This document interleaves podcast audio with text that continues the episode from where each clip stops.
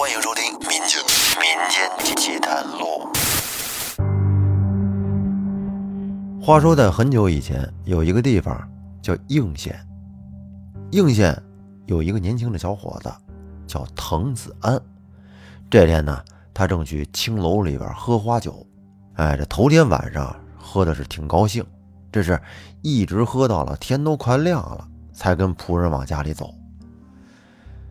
他们这出了青楼的门，仆人提着灯笼在前面照亮，滕子安呢在后面是踉踉跄跄的跟着走。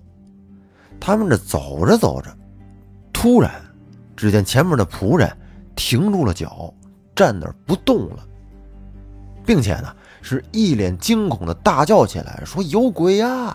说完，扔下灯笼就跑了。这滕子安被眼前这一幕给吓了一跳。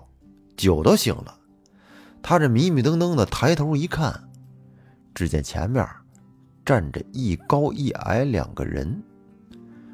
高的那个人头戴着尖帽，浑身披麻戴孝，手里拿着哭丧棒，这一看分明就是无常。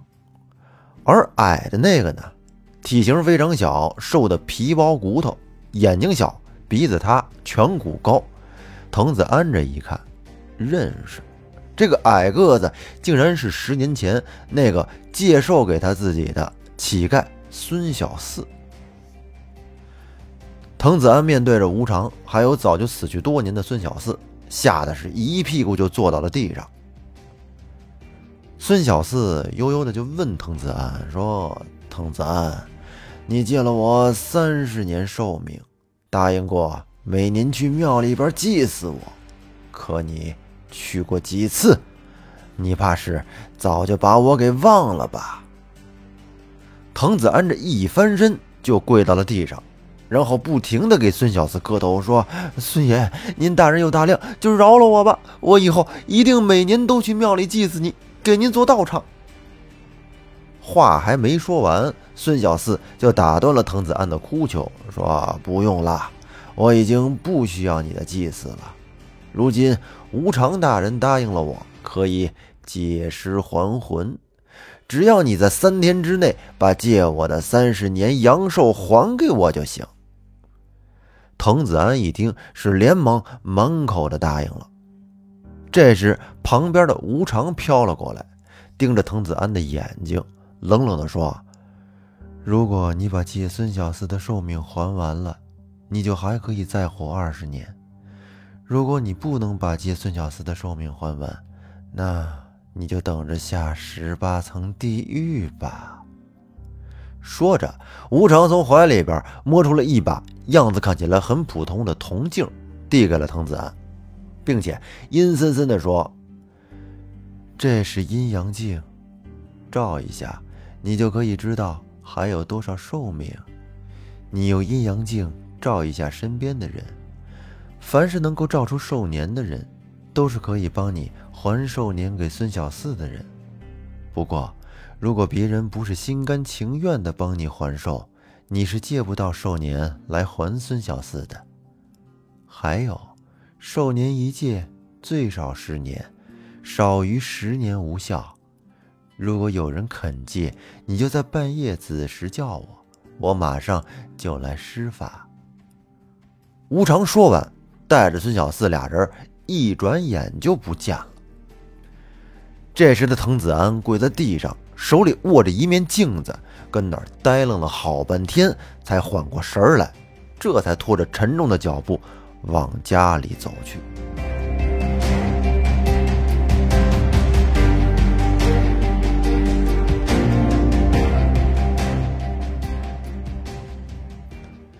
大家好，欢迎收听由喜马拉雅独家播出的《民间奇谈录》，我是给您讲奇奇怪怪故事的老岳。咱们这一期奇谈故事啊，说的和借寿有关。那您可能说了，这寿命还能借吗？哎，甭管能借不能借，您先听听这故事，他是怎么借的，又是怎么还的。那这个故事呢，咱们来了一个倒叙啊。刚才说的这一幕情景，这个吴常啊、滕子安、孙小四他们之间是怎么一回事呢？咱们还得从头说。那是在十年前，滕子安当时刚刚娶了媳妇儿一年多，哎，生了个儿子，也才满月。这生活所迫啊，得挣钱养家呀。迫于生计，于是他便出来做生意。他做生意来到了哪儿呢？到了一个地方叫耀州。有一天，他正出门赶路，突然间就遇到了大雨。当时来了一阵暴风雨，特别急，雨量还特别大。这滕子安赶紧往前边跑边找地方躲雨。哎，好不容易看到在前面有一座破庙。于是呢，他就进了破庙里边，先避避雨。进了这个破庙之后，他发现里面不止他一个人，还有一个人。那个人呢，身材又矮又小，瘦的是皮包骨，看模样顶多也就十五六岁吧，是一个乞丐，又冷又饿，衣衫褴褛的缩在一堆烂稻草中，搁那儿两眼无神的就看着破庙外边。就连滕子安进来，那个乞丐也没有多看他一眼。慢慢的，这天渐渐黑了，雨还是没停。滕子安觉得有点饿了，那就先吃点吧。于是呢，他就生了一堆火，从自己那包袱里边拿出了一个白面馒头，哎，跟这火上烤。没一会儿，就闻着这香气飘满了整个破庙。给那馒头烤的外皮略带焦黑，里面还透着金黄，用手一敲都咔咔的，哎，那外皮都烤硬了，肯定是非常好吃啊。等这馒头烤好以后，他便跟那儿大口大口的吃了起来。滕子安是一边吃一边看向那个乞丐，他想那乞丐肯定会忍受不住他这香喷喷的味道啊，热乎乎的大馒头，这多诱惑呀，肯定会向自己来乞讨的。可谁知那个乞丐非但没有朝他这边看，竟然还是呆呆地看着破庙外边，好像压根就没看见滕子安跟那吃馒头，也没有闻到这馒头的香味似的。滕子安觉得十分奇怪，于是呢，他就拿了一个馒头给那个乞丐。那个乞丐伸手接过馒头，也不看他，就那么机械地吃了下去。而且吃完了也不给滕子安道谢，就在那儿还是直直的看着破庙外边。滕子安这跑了一天路了，这时觉得很是疲惫，也就没心思管那乞丐是怎么一回事儿。于是呢，他自己就把那行李铺开，哎，累了倒头便睡。可谁知睡到半夜的时候。只听见咔嚓一声巨响，紧接着一个闪电就打进了破庙，然后就听见外面这轰隆隆的雷声就响了起来。而该死不死的是，这个闪电恰巧正好就劈在了滕子安的身上，滕子安被雷劈的跟那馒头一样外焦里嫩，当场就死了过去。这个死亡啊，咱们指的是肉体的死亡。他的精神并没有死啊，他就感觉自己的魂魄就从地上就飘了起来，哎，飘在了半空中。这飘了一会儿，就只见一个个子高高的，哎，头戴尖帽，披麻戴孝，手里还拿着哭丧棒的一个无常来拽他了。滕子安这时想起了自己的儿子才满月，妻子还那么年轻漂亮，爹娘还得白发人送黑发人。他心里顿时觉得非常难受，怎么也不甘心自己就这么死于非命。这避个雨睡一觉，怎么还能死了呢？然后呢，他便跪在地上，苦苦的哀求无常可以放他一马，就算死，最起码也得去见儿子和妻子一面吧，还有自己的爸妈，得跟大家告个别呀。可是无常他不肯。然后滕子安就抱着无常的腿呀，跟那儿不停的哭，哭声是无比的凄惨，哭得稀里哗啦的，而且把无常哭得很不耐烦。这无常便没好气儿的说：“好啊，你要是能找到人借寿年，那你借多少年就能活多少年。”滕子安一听，哟，还有这么一说呢，还能借寿呢？哎呀，这荒郊野外的跟谁借呢？哎，刚想到这儿，他转头就看向了那个乞丐。按说自己被雷劈死了，那个乞丐怎么着也得过来看看吧。可没成想，乞丐也只是多看了自己就那么几眼，然后便又转过头去，就直瞪瞪的看着破庙的外边。他就琢磨，这乞丐肯定是个傻子，也许可以找他借寿。然后呢，他便和吴常说：“说我我打算找那个乞丐借寿，可是我已经是鬼了，他又看不到我，听不到我说话，我该怎么和他借呀？”吴常非常烦躁地叹了一口气，说：“唉，真麻烦，我来和他说。”说着，吴常就化身成了一个老道，走到了乞丐身边，问乞丐说：“你叫什么名字？”那个乞丐对突然出现在破庙里的老道一点儿也没有表现出非常惊讶的样子，而是淡淡的回答道：“说，我叫孙小四。”吴常说。孙小四，实话告诉你，我是无常，来勾刚才那个被雷劈死的男人的魂。他叫滕子安，因为他的儿子才满月，父母和妻子都盼着他回去，不甘心就这么死去，所以他想找你借寿年。这个乞丐听到老道自称无常，这才。多看了这个无常几眼，并且露出了惊讶的样子，说：“借寿年，嗯，也就是借你的阳寿给他。如果你答应借寿年，那么他就能多活几年，你就会少活几年。你愿意借寿给他吗？”吴常这还解释的挺仔细。这时，这乞丐孙小四苦笑道：“说。”像我这样的人还能活几年呀？就算我愿意借他，也得有的借呀。这时，只见吴常掏出了一个镜子啊，这个镜子叫阴阳镜，给孙小四一照，然后这个镜子上就显示，哎，显示出一个数字啊，三十。然后呢，吴成就告诉孙小四说：“你还有三十年的寿命。”哟，这孙小四一听，就我这样的还能活三十年？然后他就不由得好奇地看了一眼这个阴阳镜，发现啊，自己即便是到死，也还是一个乞丐，啊，还得再做三十年的乞丐。这下让他更加的心灰意冷了。哎，自己说，我对这世上早就没什么留恋了，啊，借就借吧，当三十年的乞丐有什么意思呢？我这三十年都借给他。吴常奇怪的问。这蝼蚁尚且偷生，你也才十六岁，为什么就不想活了呢？其实你可以只借十年阳寿给他的。孙小四笑了笑，说：“我从一出生就跟着我娘到处乞讨，受尽了冷眼和辱骂。我这好不容易才长大了一点，可以孝敬一下我娘了吧？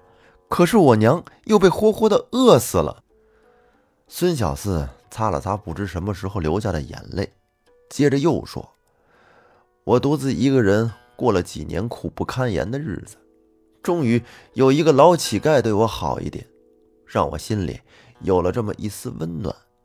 可是老乞丐又因为护着我，被狗活活的咬死了。”说到这儿呢，孙小四又哽咽了起来，问吴常说：“你说？”像我这样的人活着还有什么意思？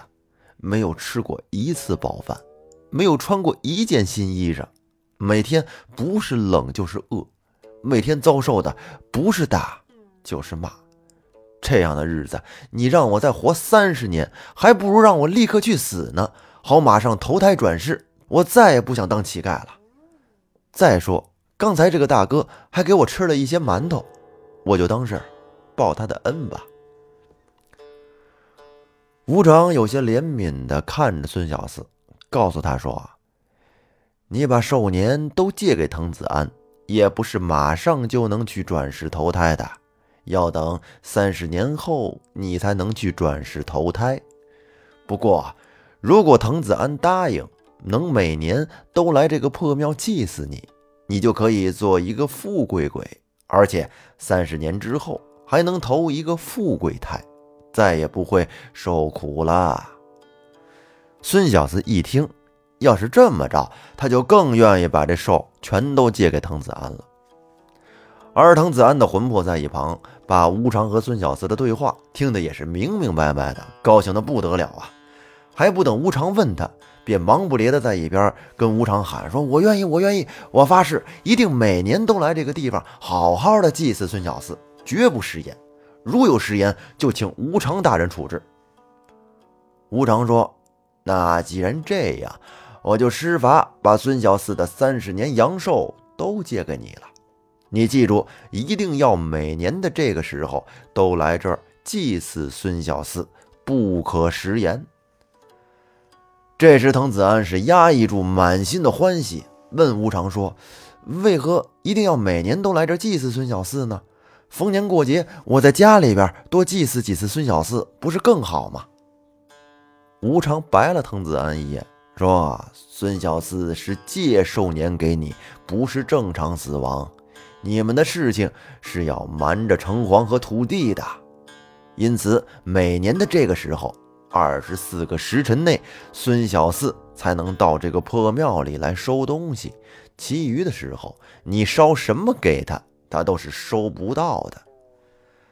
滕子安一听，这才明白，赶紧点头答应了。于是呢，吴常便给滕子安和孙小四施了法。没一会儿，滕子安。便活了过来，而孙小四的魂魄便飘在了半空中。到了第二天，这天刚蒙蒙亮，滕子安就出了破庙，买了不少纸钱、蜡烛等东西来祭祀孙小四。这孙小四在半空中收到一大堆东西，哎，很高兴啊，觉得做鬼还是比做人要强。滕子安回去以后呢，怕吓着别人，就没把这件事儿告诉任何一个人。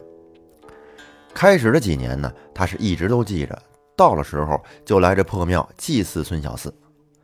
不过到了后来，也许是大难不死，借了寿年之后必有后福吧。滕子安这个生意啊是越做越顺，越来越兴隆，他呢也就越来越忙。到了第六年的时候，滕子安按时到了耀县，却因为在青楼和花魁鬼混，结果。错过了时间，迟了几天才来破庙祭祀孙小四。咱们前面说过啊，孙小四只有在他死的当天才能收到这些东西，迟了之后，孙小四是收不到的。滕子安开始的时候还有点忐忑不安，可是见这晚几天也没什么事儿啊，于是便灵机一动，他就琢磨。为何我不请一个当地人，每年这个时候来替自己来祭祀孙小四呢？给人家点报酬就行了。你看这生意人的头脑，雇个人。于是啊，滕子安就在附近找了一个叫吴老二的人，给了这吴老二一些钱，让他替自己来，到时候祭祀孙小四。吴老二啊是满口答应，可是等滕子安走了以后。吴老二就把这些钱全都私吞了，一次都没有去过破庙来祭祀过孙小四，因为那会儿没有手机，也没有监控，人家怎么说怎么是。果然，第二年，滕子安只派了一个仆人来问了祭祀的事儿啊，这个吴老二说已经祭祀了，放心吧。再到后来，竟然连个仆人都没有再来登门问过这事儿。这孙小四是一连做了五年的富贵鬼，挺好。可是到了第六年，滕子安迟了几天嘛，孙小四没收到东西。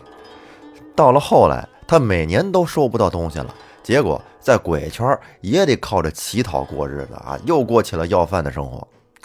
哎呀，这孙小四啊，开始还按耐着性子，盼着滕子安按时来祭祀。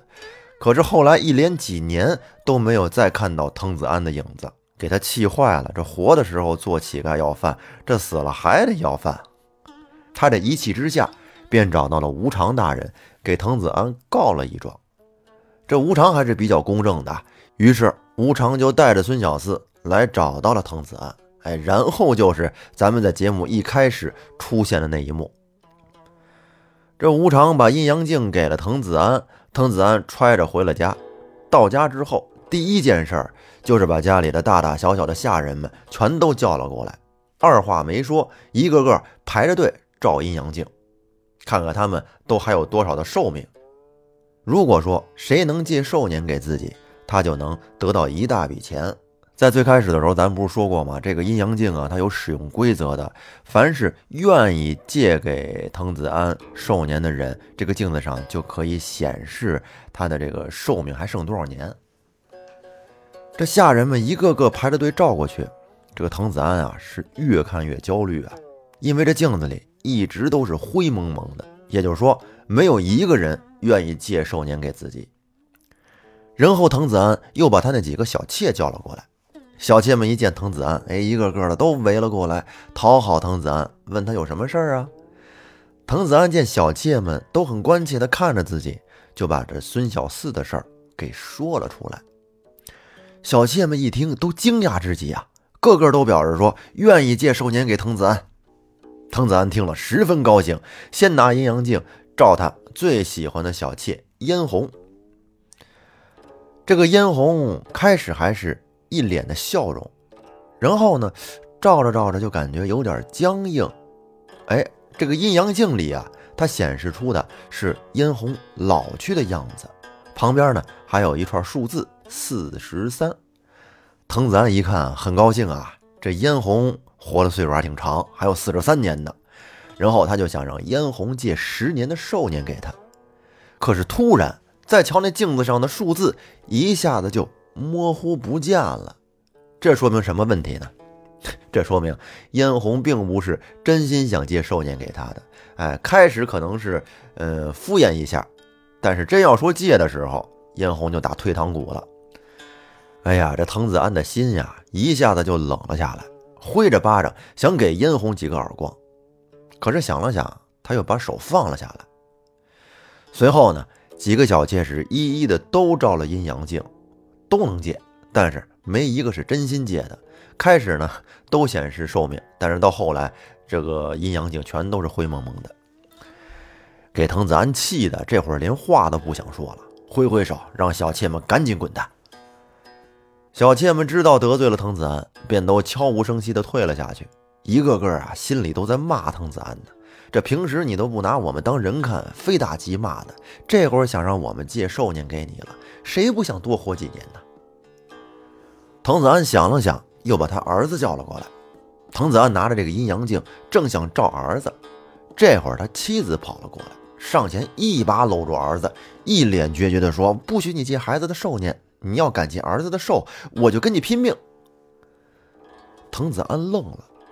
说起来啊，他原先跟妻子的感情还是不错的，可是自从他有钱以后，他就变了。小妾是一个一个的抬进门不算，在外面棉花素柳更是常事儿。妻子呢，为此难免的伤心难过，和滕子安置气。可谁知滕子安竟然还动手打他。儿子见母亲被打，就去求父亲手下留情。可谁知滕子安恼羞成怒，竟然连儿子都狠狠地打了一顿。从此以后呢？滕子安只要心情不好，就拿他的妻子和儿子来出气。妻子真是被伤透了心啊，不肯让儿子借寿年给他，也是他自己造的孽。这时，滕子安的爹妈来了，这老两口还是挺心疼儿子的啊，争先恐后的去照阴阳镜，都想把自己的寿命借给儿子。可是俩人这么一照，藤子安的爹只有五年寿命，而他娘。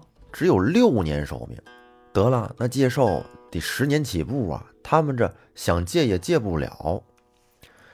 经过这一番折腾，家里的人谁都不能借寿年给自己。藤子安急了，拿着阴阳镜就来到了应县最穷的北区，他打算用钱买人借寿年给自己。可是藤子安这马不停蹄的跑了两天，阴阳镜照在所有人身上。都是灰蒙蒙的，也就是说，人家穷人也是没有一个可以借寿年给他。哎呀，这下藤子安绝望了。